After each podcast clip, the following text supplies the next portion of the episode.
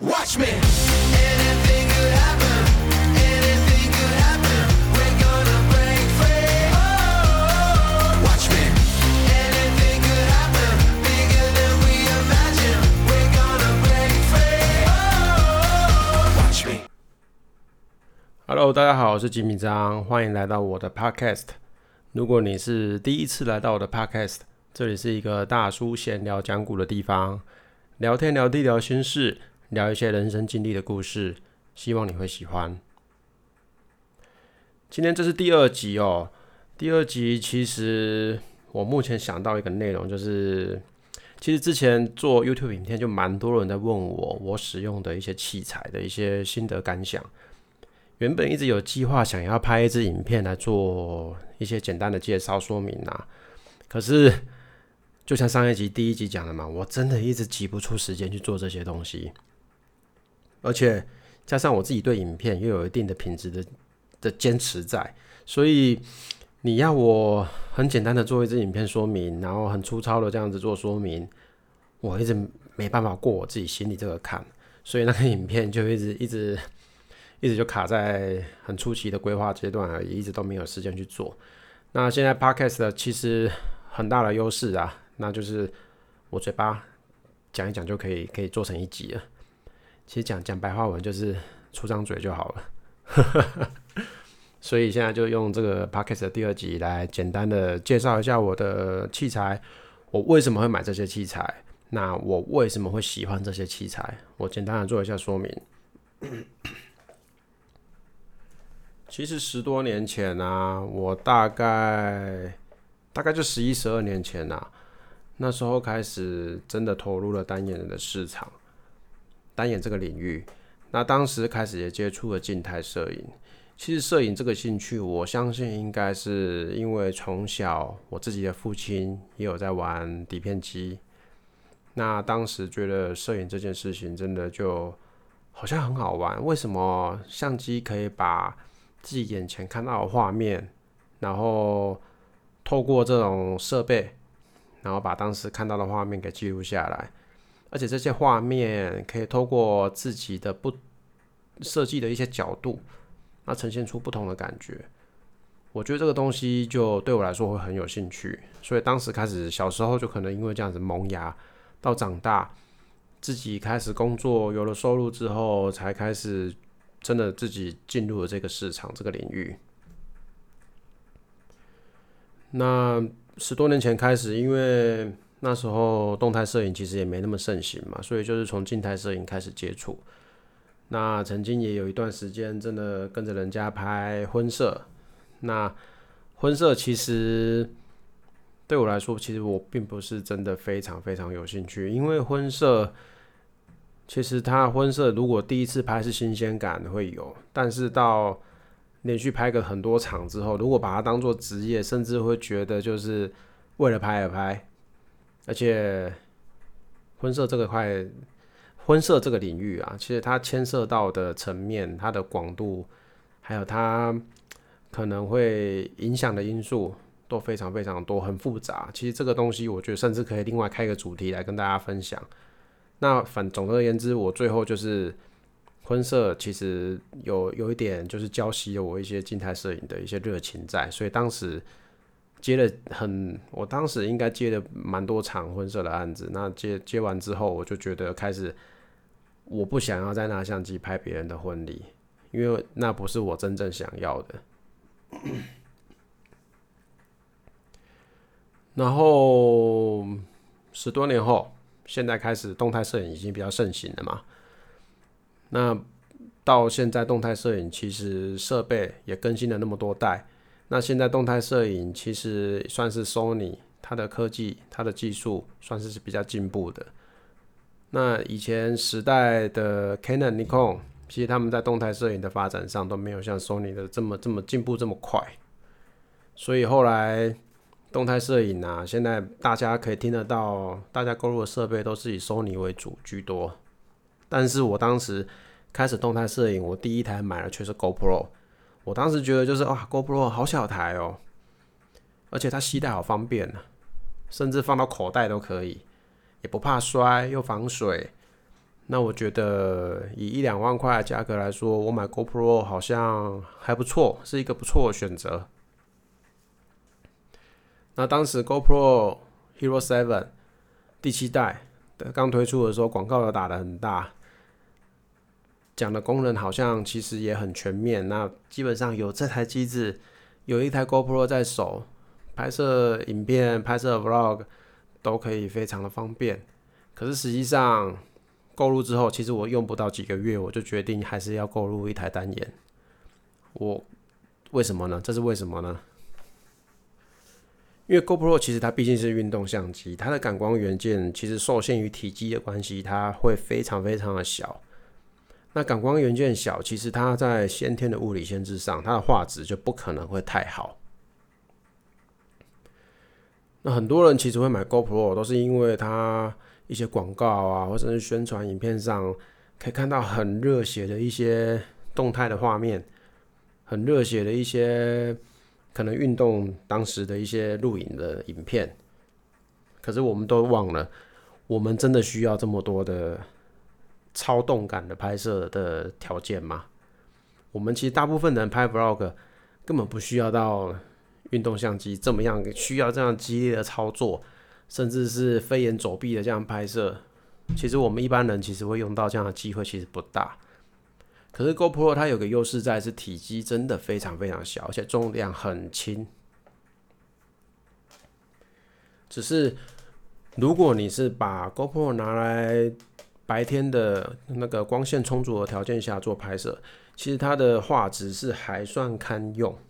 但是我相信很多人拍影片啊，应该会非常多的机会是必须要在室内拍摄，或是低光源下拍摄。那当这两个条件、这两种场景在 GoPro 需拍摄上的时候，你会发现 GoPro 其实它的能力就非常受到限制。所以 GoPro 其实它后来有一个另外一个外号叫做晴天镜，它就是必须要有太阳嘛，必须要在户外嘛，他们才它才可以表现出一个算是一个标准的及格的画质出来。所以当时我大概。GoPro 用了三四个月吧，我就决定还是要购入单眼。然后那时候因为 Sony 必就是在单眼市场还是比较受到欢迎，它的技术也的运用运用上也比较受到大家的肯定，所以那时候我买了片幅机 A 六四零零。那至于为什么会买片幅机呢？因为全幅机真的太重了。以前玩静态摄影的时候，因为五 D Two 真的被重到不要不要的。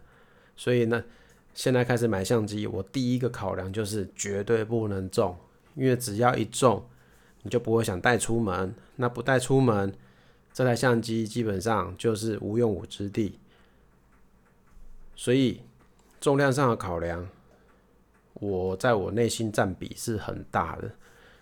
那当时选了 A 六四零零之后啊，就开始挑镜头嘛。那我自己又非常喜欢定焦镜的画质。所以第一颗我就买了蔡司的二十四 f 一点八。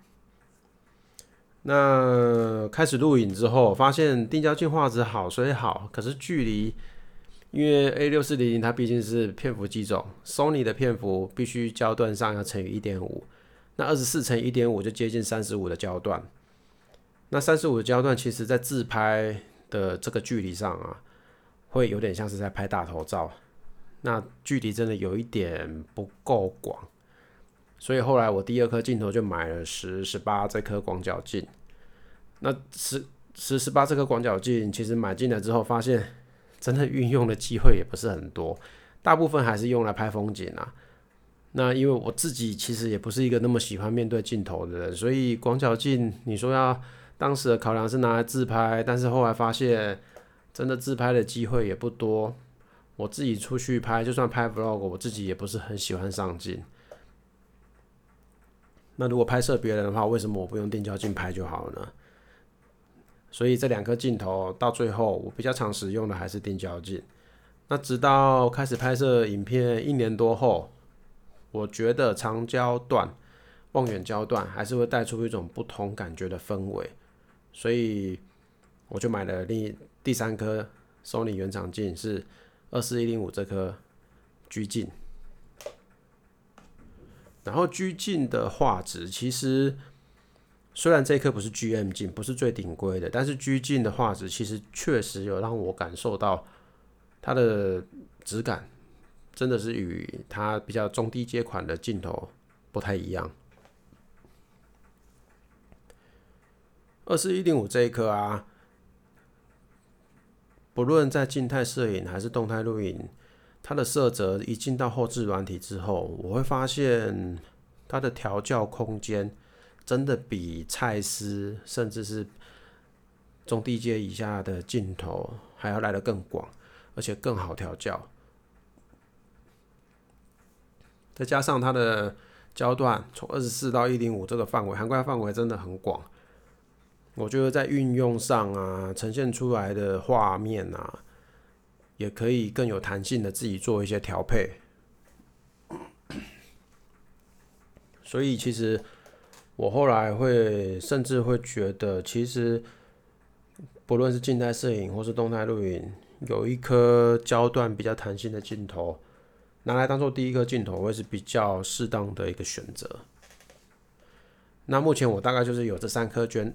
目前我就是这三颗镜头在做使用。那、嗯、再来就是大家知道了嘛，我有一台空拍机。那空拍机其实我并不是第一台就是买 Mavic Two Pro，我第一台是买 Mavic Air 一代。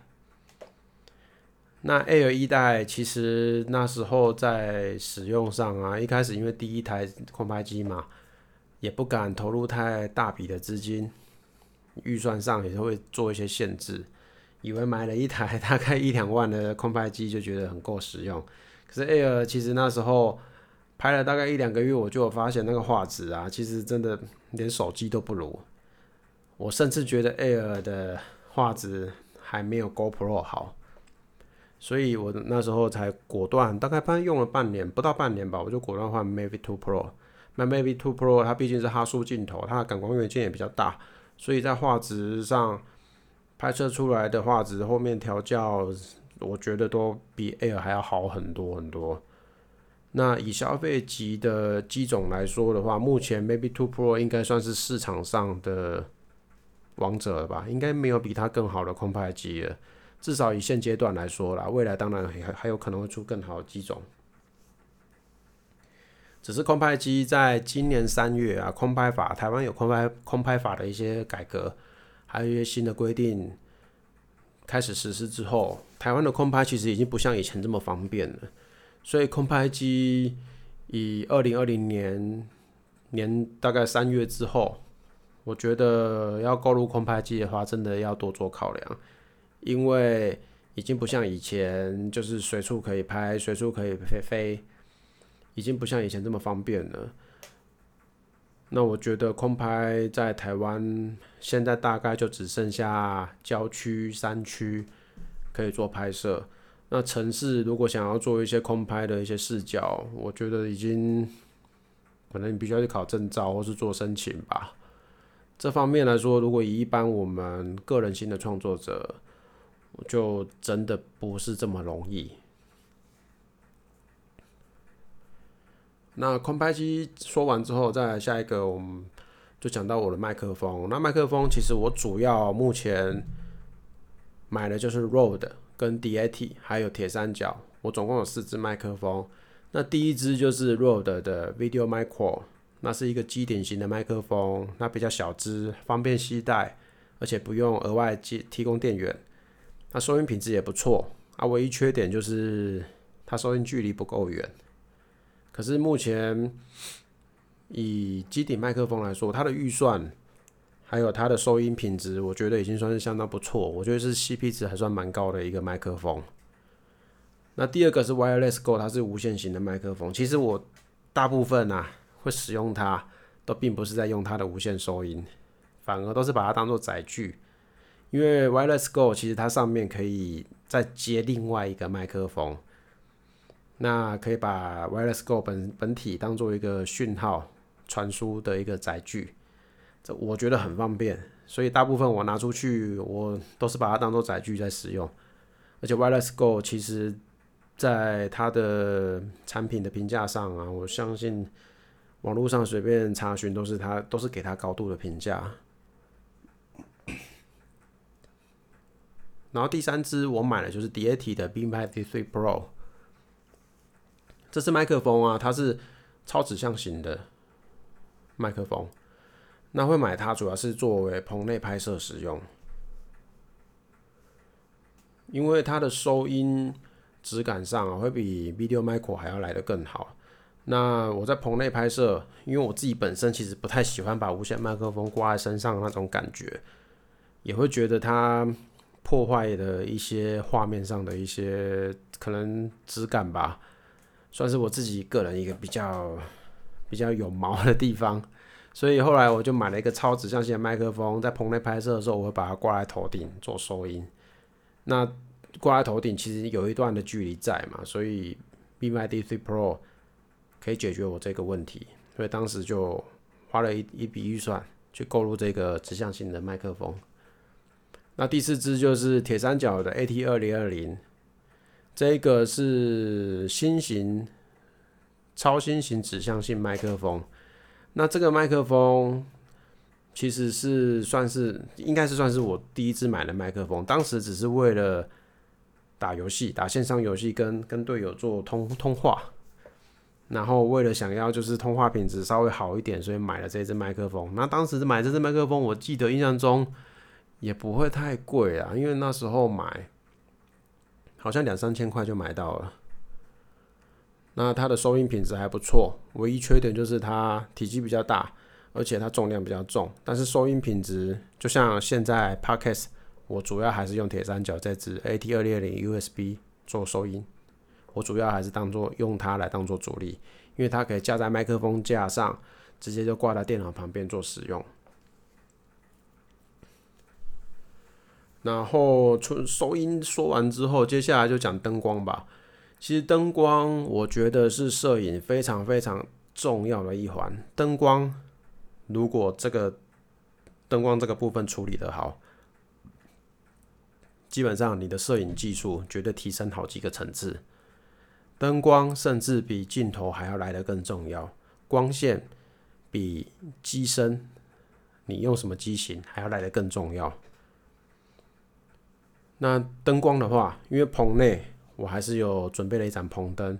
那当时其实大部分网络上查到都是爱图仕这一个灯的品质的质感，它的色彩还原率应该都是目前评价最高的。可是因为爱图仕的灯具啊，它的售价还是算是比较高阶一点的的范围。那所以当时我觉得。自己技术还没有到这么好的时候，我觉得花这么大笔的预算下去购买这种这么好的灯具，有点杀鸡用牛刀的感觉。所以当时我就后来就选择了 Godox 这个大陆品牌。那基本上它的色彩还原力也算不错，只是当然不可能跟爱图仕相比，但是售价却便宜的大概只剩下三分之一左右而已。所以 Godox。我那时候买来之后，一直做拍摄到现在，也没有什么太大的问题，而且主要是它售价很便宜，那它所呈现出来的感觉，我也还算觉得满意。唯独缺点可能就是风扇大声了一点。可是如果作为摄影新手拿来做练习呀，或是初阶使用者使用，我觉得 Go 大是一个不错的选择。灯光收完了之后，剩下大概就是剩脚架，还有一些周边配件。那其实买的非常非常多啊。那我觉得玩摄影的话，其实一开始真的不用购入太多，慢慢的随着技术的进步，你会越来越知道你需要的是什么。我真的不太推荐，就是大家在技术没到一个层次，或是没到一个阶段之前。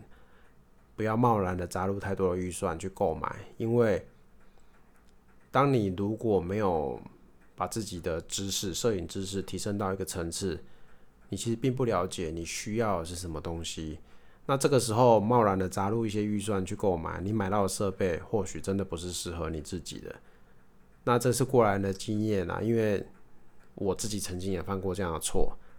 那是摄影真的玩过玩了非常多年，才慢慢知道，慢慢的清楚的知道自己要的是什么。那最后，其实就讲一下我自己的编辑软体，我用的是达芬奇。那达芬奇这个软体，其实在调色调色上面，我觉得应该是大家都会听过，它是算是一个蛮专业的一个影片的编辑软体。其实如果大家有上上官他的官网去看它，仔细看它的介绍的话，它也算是一个蛮完整的一套的影片剪辑软体。不论调色、剪辑，甚至到声音的后期处理，其实它都可以做得到。而且最重要的是，它是免费的。它当然有付费版，它有付费版。那付费版就是可以多使用它一些更专业的插件，而且它的付费版是一次性付费，不像 PR 是必须要月缴。那 Adobe 的软体，其实我。知道它目前市占率是最高，可能大家还觉得最好用，它的插件也最多。可是毕竟在预算的考量上，我觉得 Adobe 的软体真的是目前是偏贵了一些，因为太多人使用它了，太多人需要它了，需求大于供给的情况之下，Adobe 它当然不可能把售价往下调。使用达芬奇，我为了也就是要省这笔预算，因为。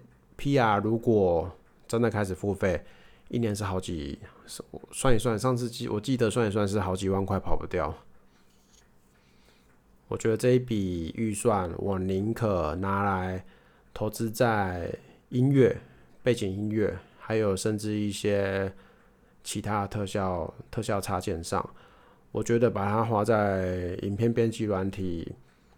不是一个最好的选择啦，因为达芬奇也算是一个非常好用的软体。只是当然，如果以方便还有易学程度来说，目前 PR 还是首选。那就看你自己怎么决定这个这个 CP 值吧。以上就是我目前使用的设备，还有软体，还有我的一些想法。就像前面提到的，我觉得。初期真的不需要投入太好的资，不需要投入太多的资金去购买太顶级的设备。可能很多很多文章，很多人会劝败啊，甚至跟你说啊，一开始就冲到顶规，后面你就不会想太多。